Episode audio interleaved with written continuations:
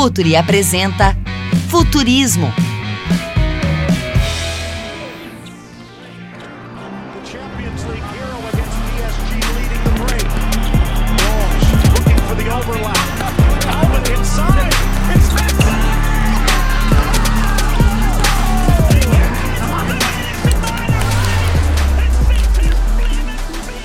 Olá, futeboleiras, olá, futeboleiros! No ar, mais um Futurismo diretamente pelo Futuri, o seu podcast de inovação, conhecimento, tecnologia. Nós temos a pretensão, eu e Eduardo Tega, de tentar enxergar um pouquinho à frente. O que vem por aí? O que vem por aí em vários setores, pode ser na comunicação, pode ser no marketing, pode ser na tecnologia, mas pode ser também nas finanças, Tega. Mais uma vez, seja bem-vindo. Grande Calçade, é sempre um prazer ter a sua companhia é, e dividir conhecimento, a pretensão de falar do futuro do nosso esporte, do futebol, da sociedade, aqui no nosso espaço do futurismo. É o Obrigado. nosso convidado de hoje, Tega? Apresente-o. É um grande craque das finanças, consultor de finanças e gestão do esporte, o César Grafietti. É um dos grandes brasileiros que, que contribuem para o melhor entendimento do ambiente do futebol e que hoje a gente fala diretamente de Milão, cidade onde ele reside atualmente. Seja muito bem-vindo, César. Ortega, Calçade, olá pessoal, tudo bem? Eu que, que agradeço a oportunidade de estar falando com vocês, com seus ouvintes. É, é sempre legal tentar ver um pouquinho para à frente e, e, ajudar aqui a todo mundo a enxergar como que o nosso nosso esporte, nosso futebol pode caminhar e caminhar para melhor, né? O que está precisando.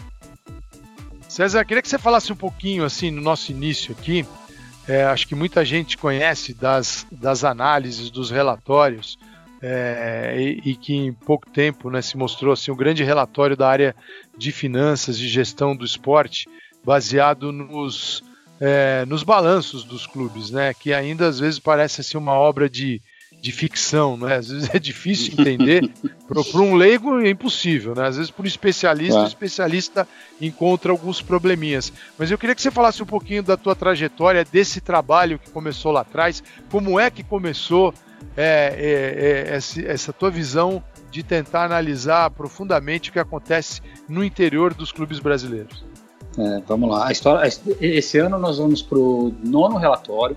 Né, já são nove anos trabalhando as finanças do futebol e começou como, como uma brincadeira é, de analistas, né? Enfim, eu trabalhava, uh, sou consultor de Itaú BBA ainda hoje, mas trabalhava como analista financeiro do banco e cada um dos, dos analistas ali da equipe torcia para um time e nós juntávamos os, os balanços dos seus times, dos seus times e fazíamos uma, uma brincadeira ali na hora do almoço, enfim, batia um papo sobre cada, cada um estava enxergando do seu clube.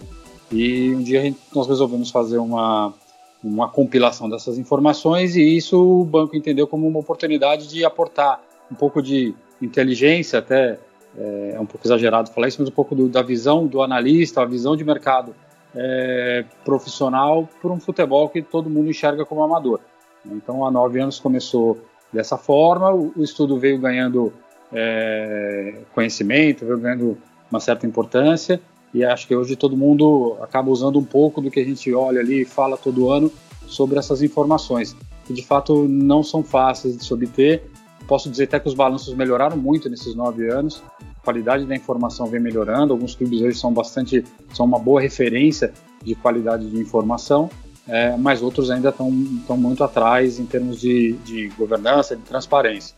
Então é um trabalho é, que foi crescendo e acho que hoje a gente pode ajudar aí um monte de gente, certamente um monte de gente consegue entender um pouquinho mais de finanças por conta desses relatórios que a gente divulga aí anualmente. César, é, a gente fala muito aqui no nosso futurismo sobre ambientes de inovação, é, tendo a pretensão até de projetar o futuro do futebol, os impactos que a tecnologia, o, a forma de se consumir o jogo, como isso vai impactar o futebol como conhecemos hoje. Né? Você é consultor é, de uma das grandes empresas, um dos grandes bancos no país, que é o Itaú, né? e que lida com as questões de inovação é, é, num sentido muito próprio, muito particular. Né? Os ambientes das sedes dos bancos, né, aquele ambiente mais tradicional, mais duro, é, é, não era visto como um ambiente para se inovar. E aí o Itaú acabou por criar espaços fora desse ambiente mais, mais tradicional, esses ambientes mais, mais é, regulares, para que a inovação pudesse acontecer de uma forma aberta. Né? E, uhum. e colocando é, startups, criativos, pessoas, é, empreendedores com, com boas ideias para trabalharem com works. o cubo do Itaú talvez seja a maior manifestação do que eu estou falando, né? Sem dúvida. É, misturando diferentes verticais, inclusive, nessa, nesse conceito de inovação aberta. É, com essa abertura, como é que você enxerga um modelo de inovação aberta no ambiente do futebol? Clubes e federações, principalmente, né, que permita a gente se liberar dessa bolha da necessidade de resultado de curto prazo e principalmente se libertar de um ambiente que é muito contaminado pela dimensão política do clube. É, é, essa é uma questão é, bastante ampla e bastante complexa de analisar e entender no futebol brasileiro. Né? Eu acho que a gente precisa pensar o futebol em dois, duas esferas completamente diferentes. Se a gente pensar no futebol europeu, é um esporte, é um jeito de fazer. Se a gente pensar no futebol brasileiro, acho que a gente está aqui uma, algumas décadas atrás e ainda num modelo muito, muito distante do que, do que se imagina o modelo ideal. Então, é, vamos, vamos, pensar isso em duas formas. Vamos no, no modelo mais, mais evoluído. É, quando você olha Europa, você olha um modelo onde a tecnologia, uma visão mais avançada e uso de estatística, uso de uma série de, de informações ajuda no desenvolvimento da gestão e do esporte dentro de campo. Então isso é muito comum, você vê a questão do scouting, gente trabalhando em uma série de informações para contratar atleta, para o treinador ou, é, trabalhar a sua forma de jogo, para você controlar e acompanhar a evolução física dos atletas. Né, isso tudo acaba servindo como uma sustentação para que gestões profissionais e que também usem uma série de informações é, de mercado possam gerir o seu clube de uma maneira eficiente.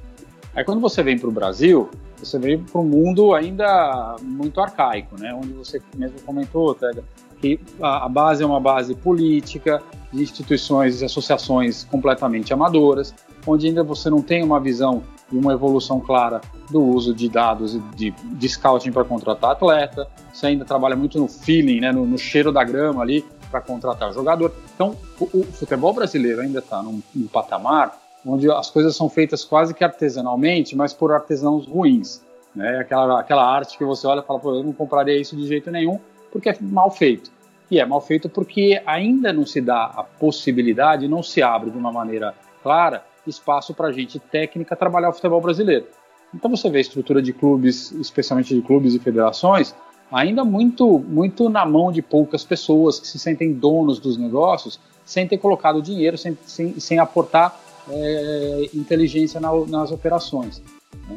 Eu acho que o futebol tem muito a evoluir e olhar o exemplo do que se faz na Europa é, não é copiar o europeu da, daquela maneira é, ruim que se falava no passado do jeito europeu de jogar. Não, é, é entender o jeito europeu, entender a gestão do futebol que se faz na Europa e tentar aplicar isso no Brasil. A gente está muito atrasado ainda no, no, no, futebol brasileiro.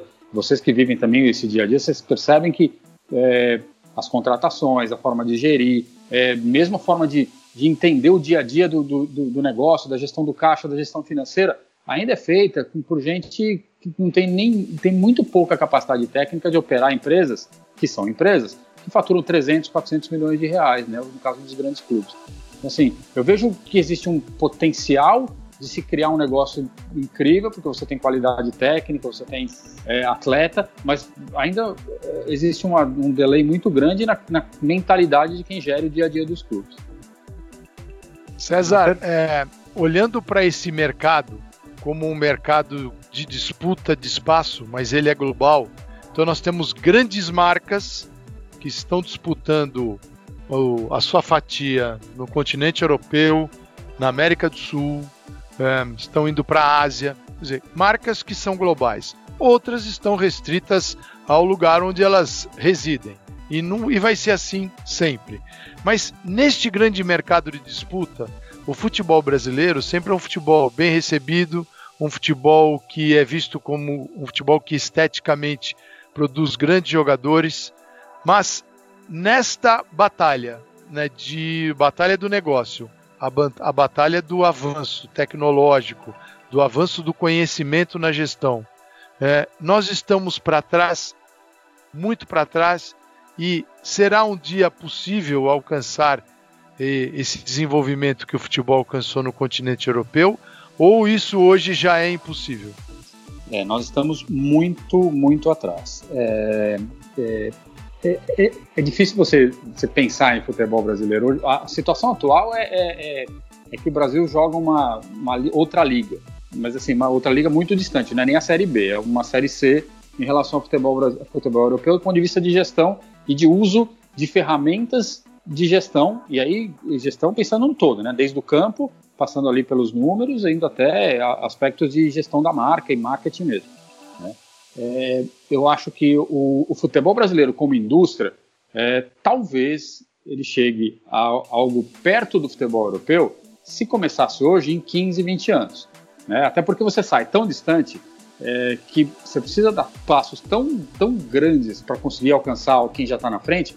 É, é, é, aquela história. Você está saindo de um, de um Del Rey 92 e o seu, seu concorrente, de certa forma, já está dirigindo ali uma Ferrari é, 2017, né, 2018. Então, assim, até você trocar de carro, pegar um carro melhor e conseguir encostar nesse cara, ele já foi, já te deu 10 voltas. Então, é, eu acho que talvez um dia nós poderemos ter alguma coisa parecida com o que é o futebol europeu hoje, é, se começar agora. Mas parecida. Eu acho difícil a gente chegar no nível de, de profissionalismo, no nível de avanço é, que se tem na Europa, porque o futebol brasileiro ele vive muito dependente dessas estruturas políticas que não, não depende de uma regra você não mudar, de uma lei, de alguém de cima para baixo é, falar isso. Né? Você vai depender muito da vontade política dessa turma de abrir mão desse negócio, que é um negócio muito pessoal, e entregar na mão de quem realmente consiga enxergar isso como uma indústria.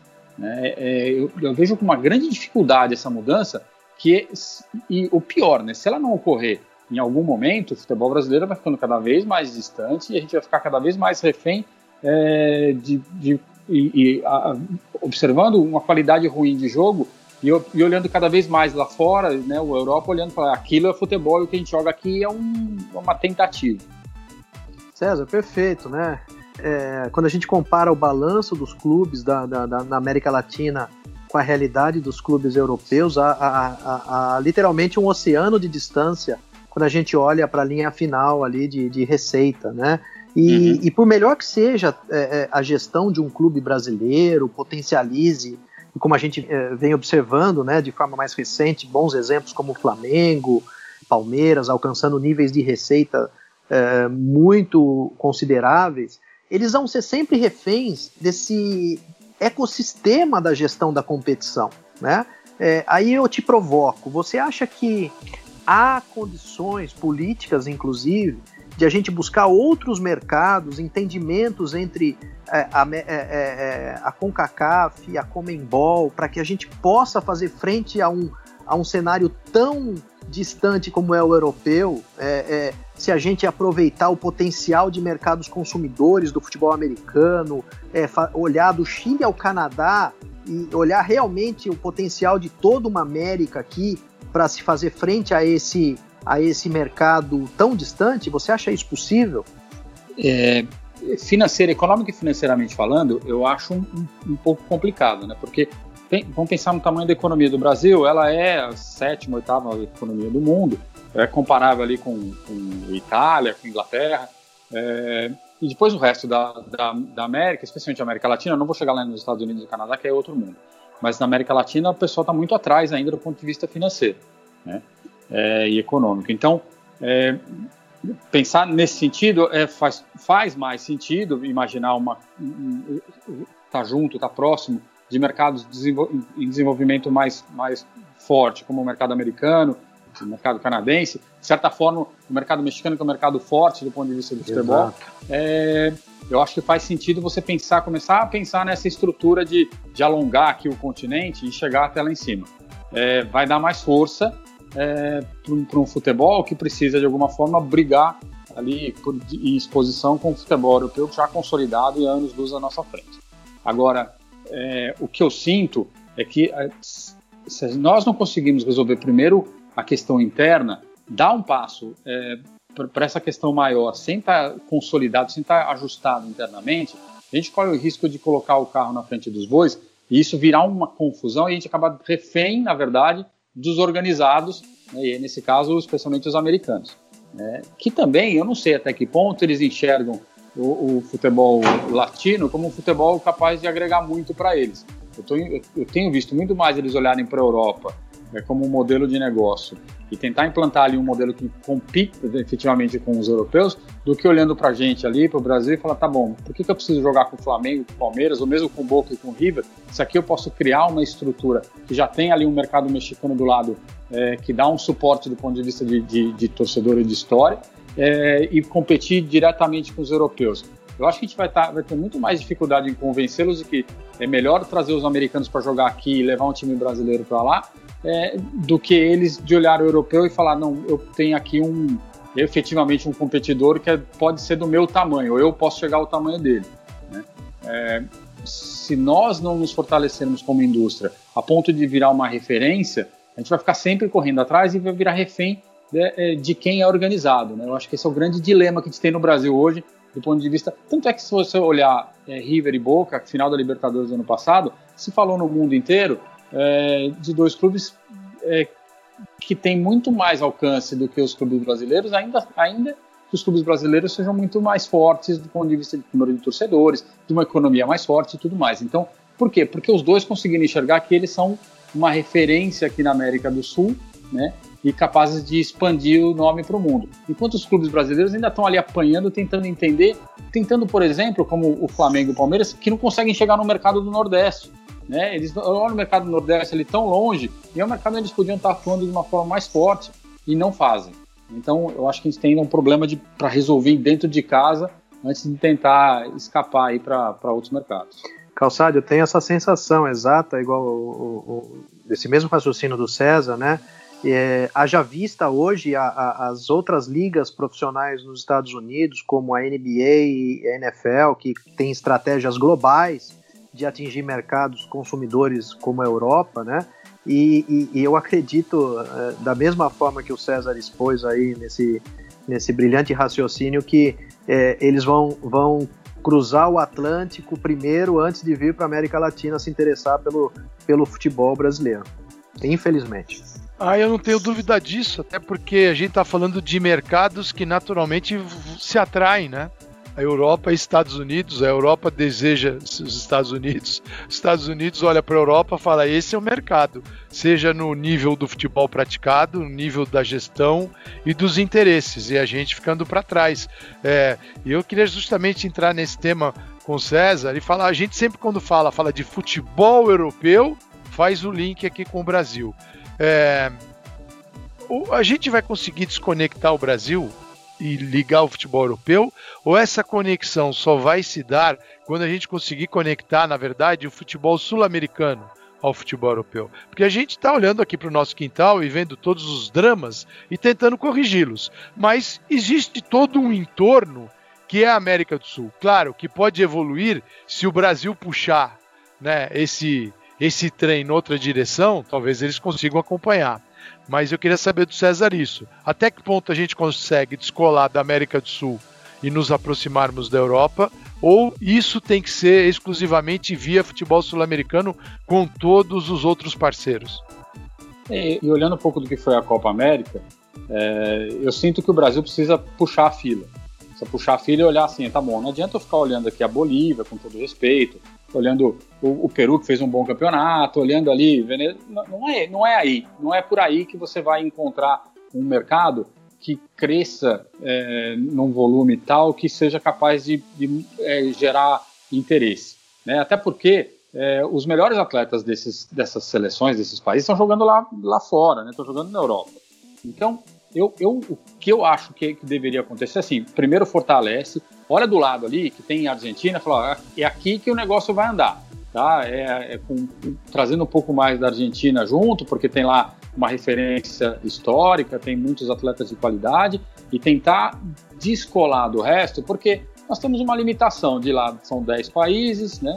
É, muitos deles muito pequenos, que revelam pouco, que tem uma, um, uma referência dentro do esporte muito pequena.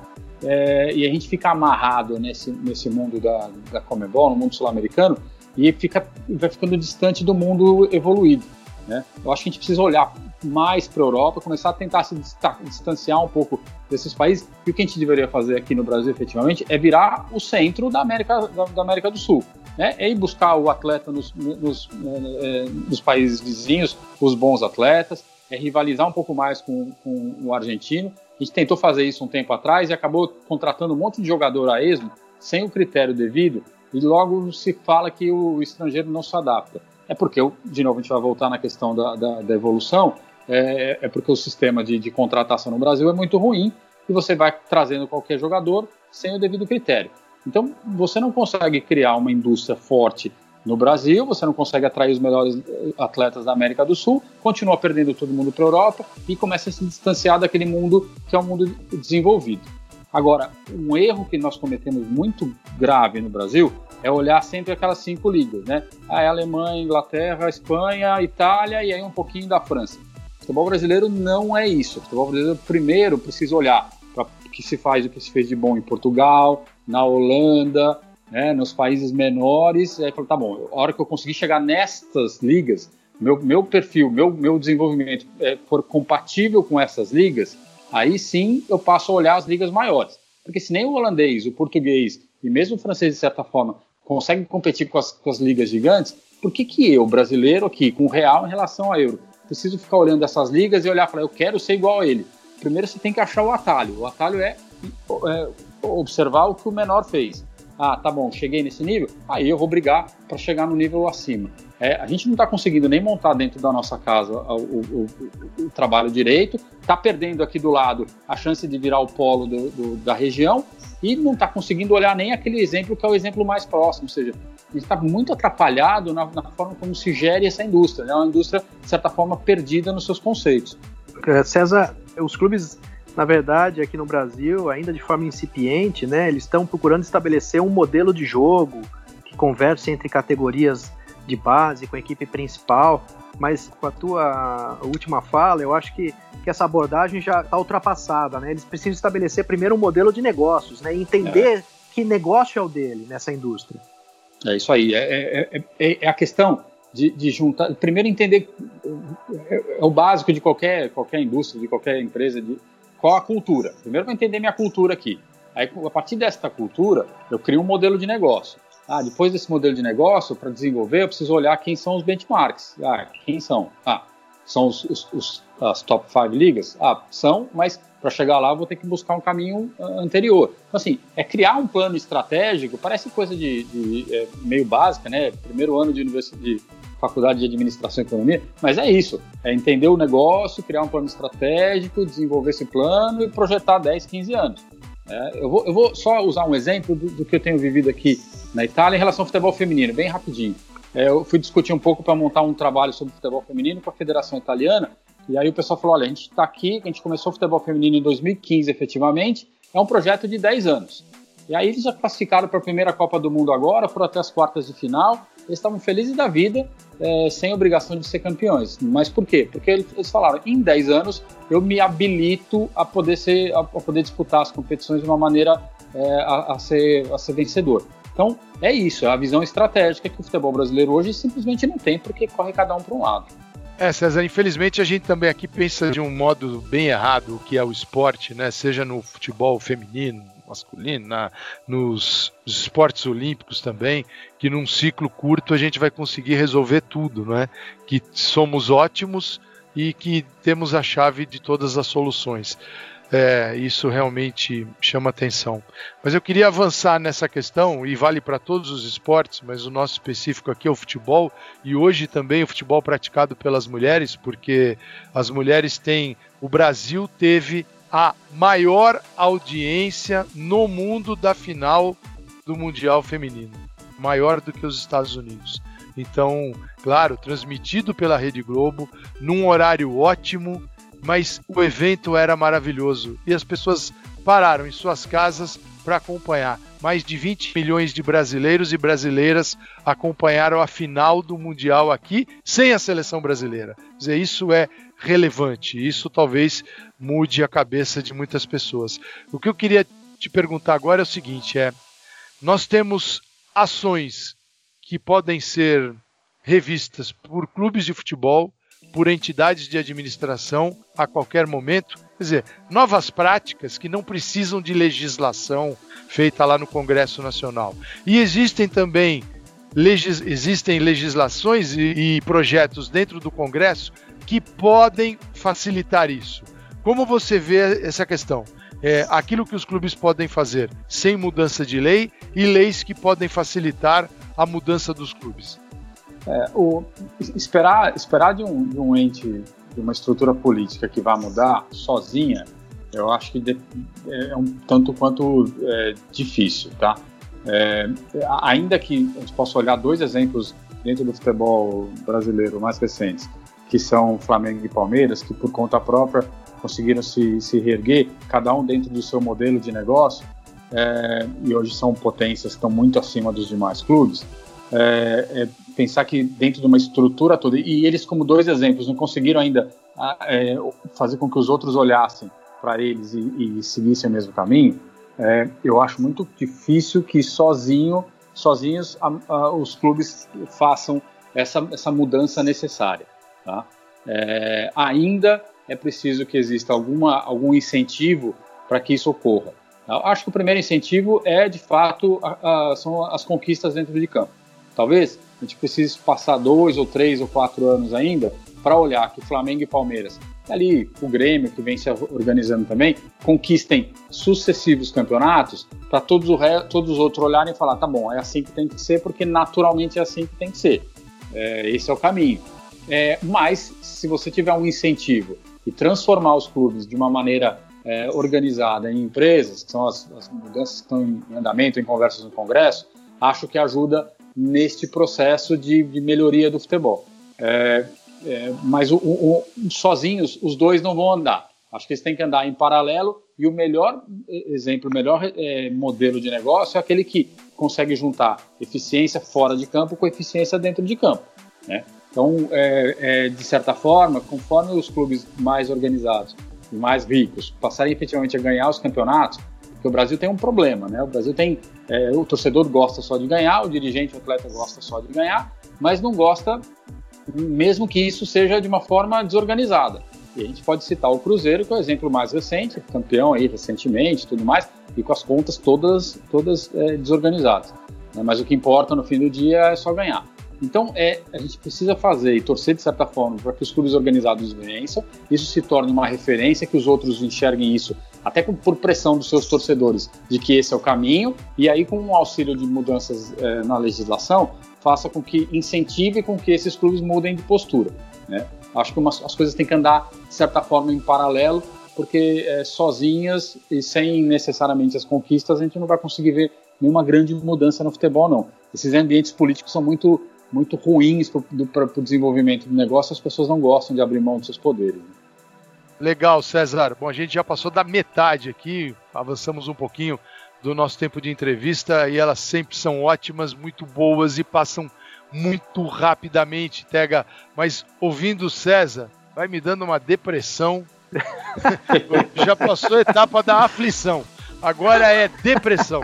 Porque quando ele fala, não, se a gente começar hoje, daqui 15, 20 anos. Que nós temos um Del Rey. Del Rey. É, Tega. E os é, caras têm uma Ferrari 18. Estamos perdidos. Então, vamos em frente, calçado. Acesse apoia.c barra Futuri e apoie este podcast. Vamos embora, vamos tocar bola com César. César, esse teu ano morando na cidade de Milão e assim, tudo aquilo que a gente acompanha à distância, você respira diariamente, né, mantendo contato com as pessoas. E o futebol italiano é um futebol que ele durante, é, ele é um bom exemplo. Durante muito tempo ele foi o nosso patamar, né, o nosso exemplo, o nosso espelho de modernidade, de avanço, daquilo que deveria ser seguido. E aí ele ficou no tempo, ele deu uma paradinha e viu a Premier League surgir como é, a meca do futebol. Em que momento está a Itália? A Itália já percebeu isso? A Itália está no processo de mudança? O que, você pode dizer para a gente? É, o futebol italiano já há dois anos trouxe um, uma Série A, né, a liga local trouxe um novo CEO, que era um, era um regresso da, da La Liga, Então ele começou a, a aportar uma série de mudanças e, é, dentro da estrutura do futebol local. Acho que nesse, nesse ínterim teve um aumento no valor das, das receitas de TV, né, o contrato novo que passou a, a, a, a gerar mais receitas para os clubes e, e, ao mesmo tempo nós vimos o crescimento muito forte da Juventus em termos é, continentais. Né? Acho que a Juventus ela trouxe um, um, um, momento importante que fez com que os outros clubes nesses últimos, especialmente nos últimos dois ou três anos, é, mirassem ela como um exemplo e corressem atrás disso para não deixar o, o, esporte local ficar tão monótono, porque ela é campeã italiana nove vezes seguidas. É, a chegada do Cristiano Ronaldo também foi importante, é, trouxe um pouco mais de movimentação para o mercado local a Inter de Milão vem se movimentando, o Napoli passou a ter uma estrutura mais robusta. Enfim, os clubes passaram a, a, com essa mudança na estrutura da liga, passaram a enxergar de fato uma mudança no, no, no, no ambiente do futebol local. Então, é, o Milan passou a ter um novo dono no ano passado, enfim, agora está sofrendo um pouco com, com, restrições da UEFA referentes ao, ao dono anterior. E isso mostra também que ter dono é bom e às vezes nem tanto, né? Se o dono não for um dono correto, que foi o, o antigo dono que comprou a participação do Berlusconi, ele deixou o clube numa situação difícil, o novo acionista, um fundo americano, está reorganizando a casa. Né? Mas para você ver, todos os clubes, da, da, os grandes clubes italianos trocaram de treinador, trouxeram treinadores novos, estão fazendo investimento e o país enxergou o futebol como uma possibilidade de, de a, a, ajudar o desenvolvimento econômico do, do, do Estado, de certa forma, porque a partir deste ano ele muda a regra de, de, de tributação de atletas e treinadores. Né? Então, todos os atletas e treinadores que pagavam ali em torno de 45%, 50% de imposto de renda passam a pagar entre 20% e 25%. Isso faz com que os clubes possam gastar menos e os atletas possam ganhar mais. Isso certamente vai fazer com que haja um pouco maior, mais, mais incentivo dos clubes a contratarem atletas e mais interesse de atletas de alto nível virem jogar na Itália. Então, assim, você percebe que é, é uma indústria que se movimenta, que se enxergou de fato atrás das demais, né? hoje certamente atrás de, de, de Premier League, ainda atrás de, de, de, La Liga por conta de Barcelona e Real Madrid, mas é uma liga que tem nome, que tem bons times, que tem estrutura. Então, o que se percebe é que todos em conjunto, a liga, os clubes e, e, o, e o, governo, trabalhando de uma forma para que você consiga, é, em três, quatro anos, voltar a tornar o campeonato italiano o, o campeonato mais interessante da, da, da, Europa, ou um dos mais interessantes. E nessa linha também, aqui em Milão, nós vemos a mudança ali de, de Inter e Milan, é, que vão demolir San Siro e construir um estádio novo que é bem do lado. É, por quê? Porque um estádio novo traz gente, melhora o, o, o, acesso do público, torna a experiência melhor, e isso é sinônimo de profissionalização e de mais dinheiro no caixa dos clubes. Então, você vê a Itália se movimentando para tentar alcançar, de alguma forma, os seus principais concorrentes, que são Espanha e Inglaterra. César, acho que é, é uma leitura muito, muito atual, né? E, e do século XXI, onde dois grandes rivais, dois grandes clubes é, é, de porte internacional se unem para um projeto único, onde podem juntos potencializar a, a, a conteúdos para abastecer 365 dias por ano um projeto como o novo San Siro. Né? Eu acho que isso é uma, é uma tendência clara de, desse modelo de negócio global. É, e eu queria aproveitar a tua, a tua é, localização privilegiada e o recente fato de que na semana passada a UEFA é, anunciou a sanção ao Milan, né, por conta da infração das regras no fair play financeiro, e com isso veio a punir um grande clube, né, que, que acabou extrapolando aí as suas, as suas condições financeiras e criou aí um, um desequilíbrio no mercado, que é o conceito do fair play, né? Você pode falar um pouco para gente dessa, dessa é, recente sanção, por favor? Claro. É, bom, o Milan, na verdade, ele foi sancionado já na temporada passada. Né? A UEFA tem são seis regras de, de controle financeiro é, e, e, é importante te dar um passo atrás. Todos os países, cada país tem a sua regra de fair play financeiro. Então, elas são regras locais que atendem lá todos os clubes das, das suas divisões, né? e a UEFA tem uma regra maior que faz com que todos tenham que seguir uma única, porque como cada país tem a sua, a UEFA tem uma regra que, a, que abarca todo mundo. Né? E o, o, o, Milan foi, feriu uma das, das seis regras é, no ano passado, que foi ter é, a soma do, de três anos de prejuízos não pode ultrapassar, são 15 milhões de euros. 15 milhões. É, 15 milhões de euros. E ele ultrapassou, em, em, em, somando 15, 16 e 17, ultrapassou isso num volume muito grande. Tá? Ele já tinha sido sancionado ano passado, aí com isso houve a troca de controle, o acionista novo aportou dinheiro, resolveu o problema das, das principais dívidas, a UEFA abrandou a questão, né? Então ele era para ter sido suspenso da, da Europa League ano passado, ela abrandou, mas falou: olha, em 2020, é, é, 19 e 20, você só vai poder contratar 21 atletas e ainda vai pagar ali 10 milhões de euros de multa. Tá? Aí, o que aconteceu? Esse ano, de novo, ele foi punido pelo mesmo problema, porque 17, 16, 17 e 18 ele continuou com, com dívidas acima de 15 milhões de euros. Só que aí foi feito um acordo, eles aceitaram a punição, olha, você não pode jogar a, a competição continental que você foi classificado, que é a Europa League, e aí no acordo eles suspenderam a, regra, a, a proibição de contratação de atletas e, e, e, e, reduziram e cancelaram a multa. Ou seja, o fair play financeiro ele funciona justamente nesse sentido. Eu preciso organizar para que essas dívidas, esses atrasos, esses gastos exagerados não impactem a estrutura do futebol de uma forma que outros clubes venham a ter problema no, por conta desses erros de gestão do, de determinados clubes. E a UEFA ela, ela pune, ponto. Não importa se é o Milan, não importa se é o Besiktas, não importa se é um time lá da Irlanda. Ela vai punir desde que não, não, não atenda as regras. É simples assim. Então todo mundo aqui na Europa, do torcedor ao jornalista ao dirigente, fala em fair play financeiro o tempo inteiro. Eu peguei já, já conversa de, de, de bar de torcedores discutindo: ah, se o, se o clube contratar fulano, qual vai ser o impacto no fair play? Porque já tem um custo muito alto. Então as pessoas se envolvem no assunto e todo mundo cita isso sempre que tem alguma conversa de negociação. Né? É algo já está enraizado na cultura do futebol europeu. César, por falar em fair play financeiro, é... e o Brasil nessa questão? Nós aqui, quando é que a gente vai, quando é que para valer você acredita que será visto dessa forma? Dirigentes, o treinador, o jogador, o torcedor, a mídia, quer dizer, isso faça parte do dia a dia e que vai ajudar imensamente o controle, né? o controle das contas, da gestão, da melhor governança, porque eu vejo, sim, a gente conversava outro dia e eu vi que é, era Figueirense, acho Figueirense no, tinha do, do, dinheiro disponível dele tinha 110% ou um pouco mais do que isso dedicado a custo de pessoal. Como é que um uhum. clube pode gastar mais do que tem em pessoal. E o resto? É, e não é só o Figueirense, outros entram nessa, dentro de uma zona muito perigosa, né? É, o que, que a gente pode dizer de Brasil? Ah, eu, é, enfim, além de ser consultor do Itaú BBA, sou consultor da CBF também para esse tema, né, para o tema de fair play financeiro. Então, ao longo desses, desses primeiros seis meses do ano, eu, eu montei um projeto, né, um modelo de fair play financeiro para a CBF que está agora em discussão, em análise para implantação. Então, eu imagino que isso deva acontecer ao longo desse segundo ano para começar a, a, a, ter um controle no ano que vem. É, porque não, não tem outro caminho.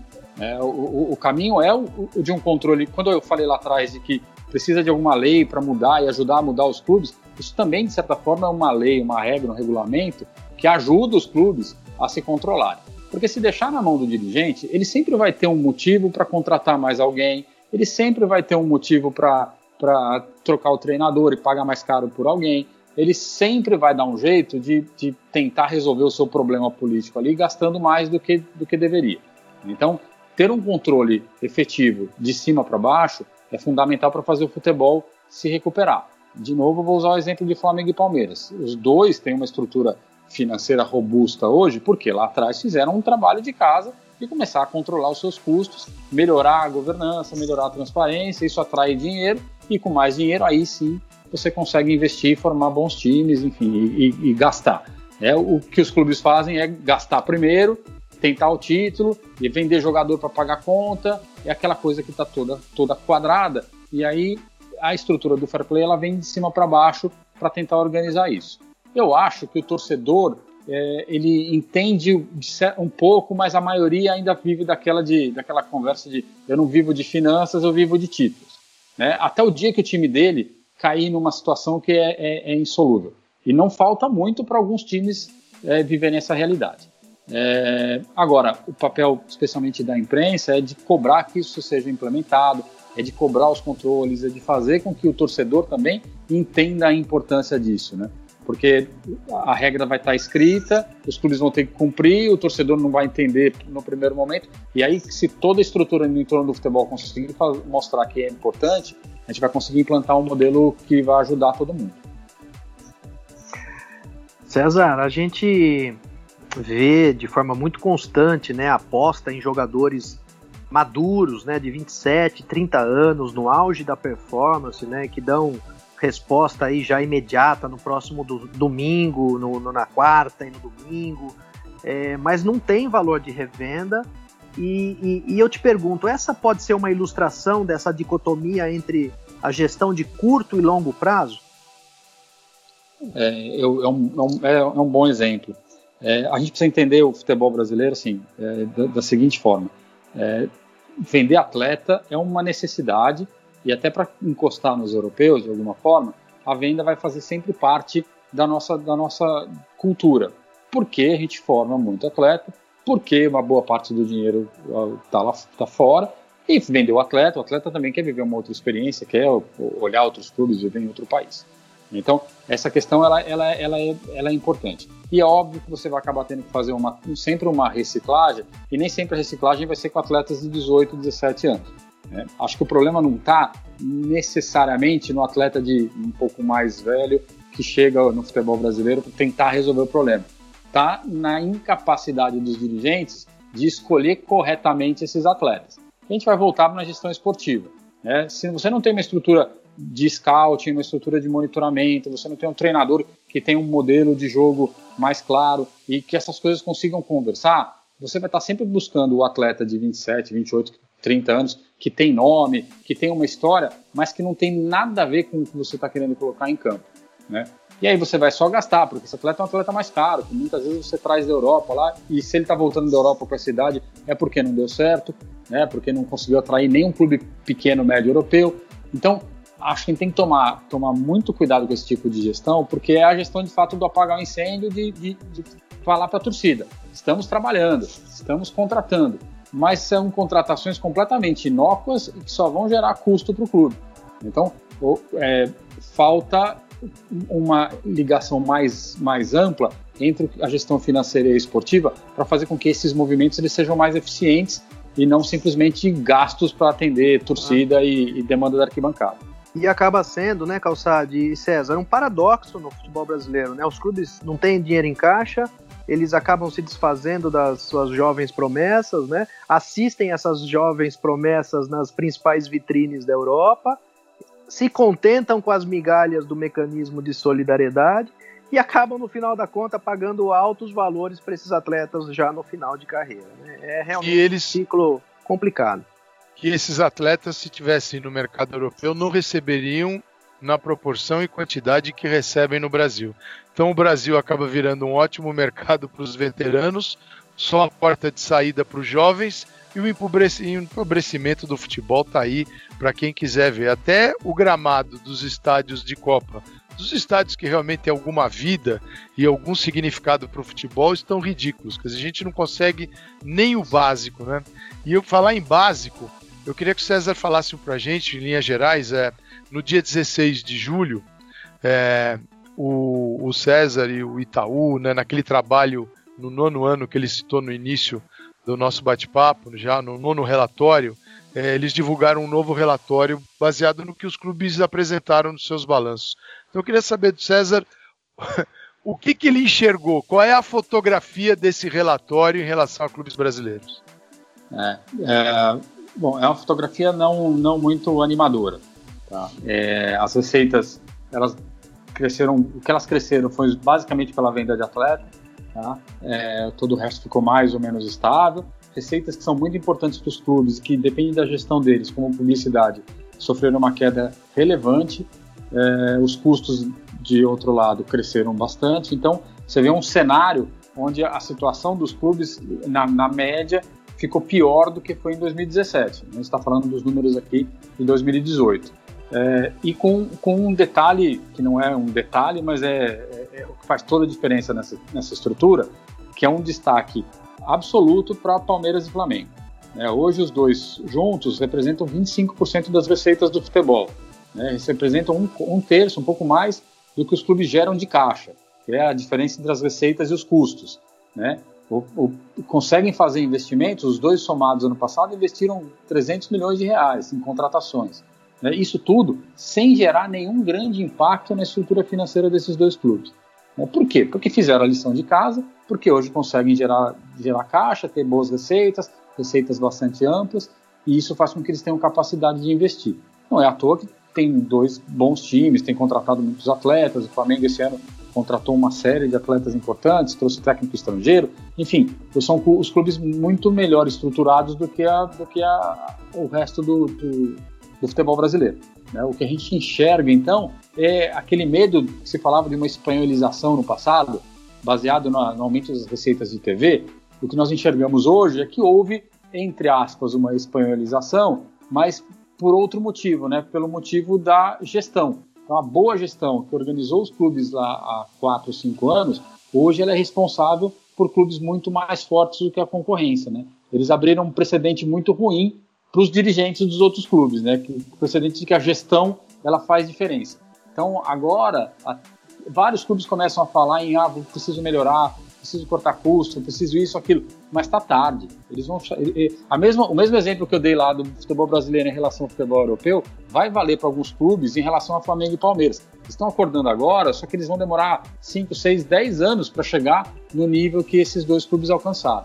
Então, o futebol brasileiro hoje ele, ele, ele tem essa divisão bem clara.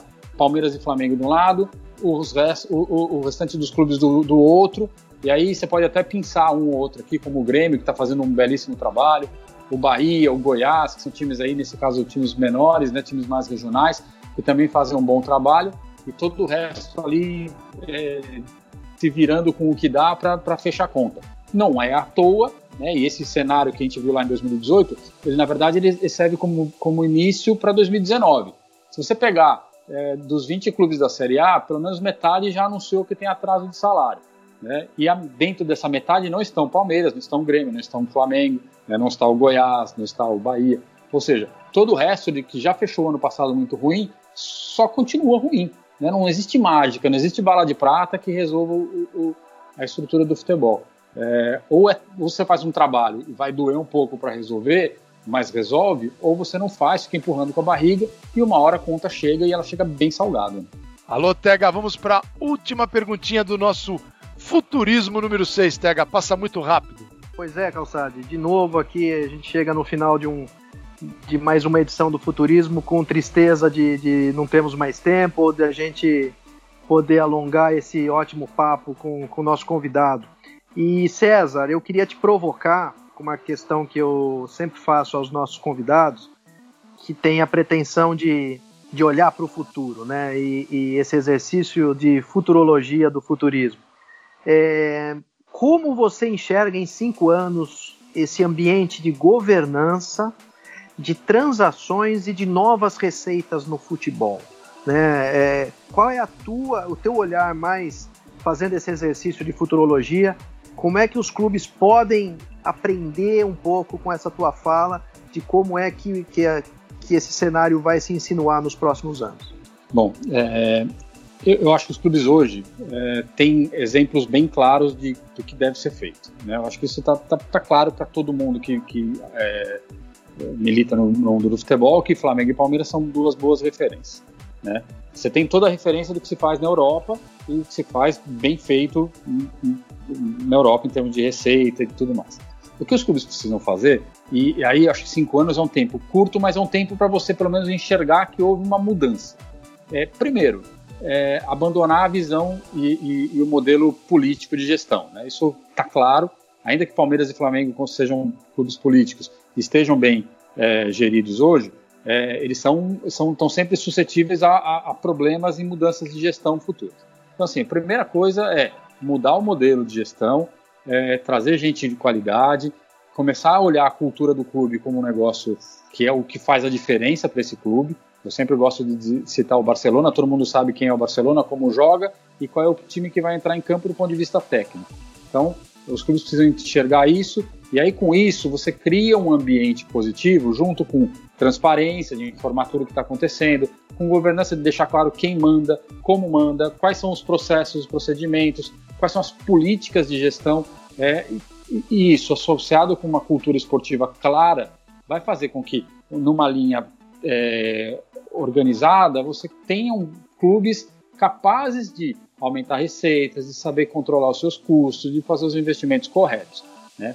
Acho que em cinco anos nós não veremos grandes mudanças, é, exceto é, a, consolidação desses dois clubes que eu falei, mais o Grêmio e eventualmente aí o crescimento de clubes como o Bahia, por exemplo. É, mas eu espero que em cinco anos, associado a, a, um, a, uma mudança de, de mentalidade, a gente consiga pelo menos enxergar os clubes e a maioria deles entendendo qual é o caminho a ser seguido. Né? Se daqui cinco anos a gente olhar e falar todos os clubes já têm uma visão bem clara para onde vão, talvez nos próximos cinco a gente consiga enxergar uma evolução bastante positiva do futebol. É, se daqui cinco você enxergar todo mundo mais ou menos como está hoje, é aquela história de que não tem muito o que fazer, a gente vai ficar vendo Barcelona, Real Madrid, Bayern, Manchester e é, esperar que o futebol é, brasileiro continue só, só cedendo atleta para esses grandes clubes. É, TH e César, tá aí. Bom, o futurismo, ele tem. Futurismo, assim, a gente tem, eu pelo menos tenho duas sensações assim muito claras ao fazer esse nosso podcast aqui com o Tega.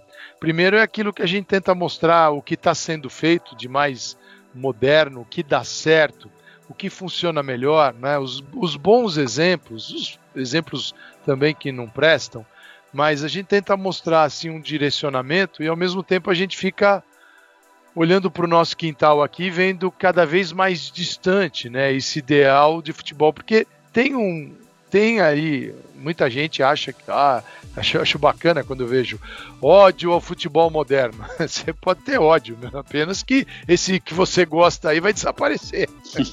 e você não vai ter nem o moderno que você odeia, né? Você tem ódio do moderno e esse outro aí vai sumir. Então você vai ficar órfão, né? Mas tudo bem, cada um é, o futebol moderno, assim, é, é, moderno. Moderno são práticas que eu vejo que estão afinadas com a sociedade da época.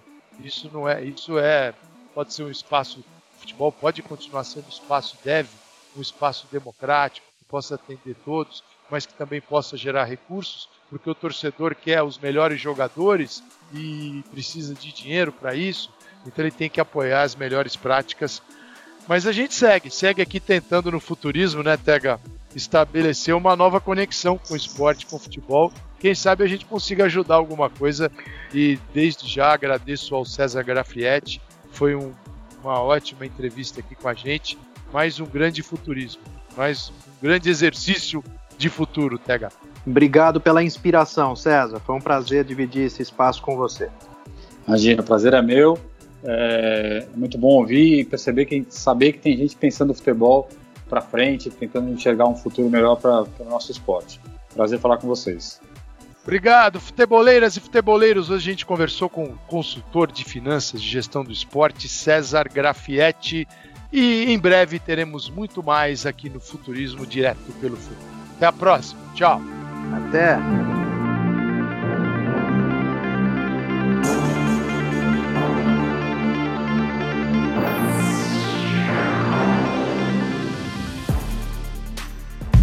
Futuri apresentou Futurismo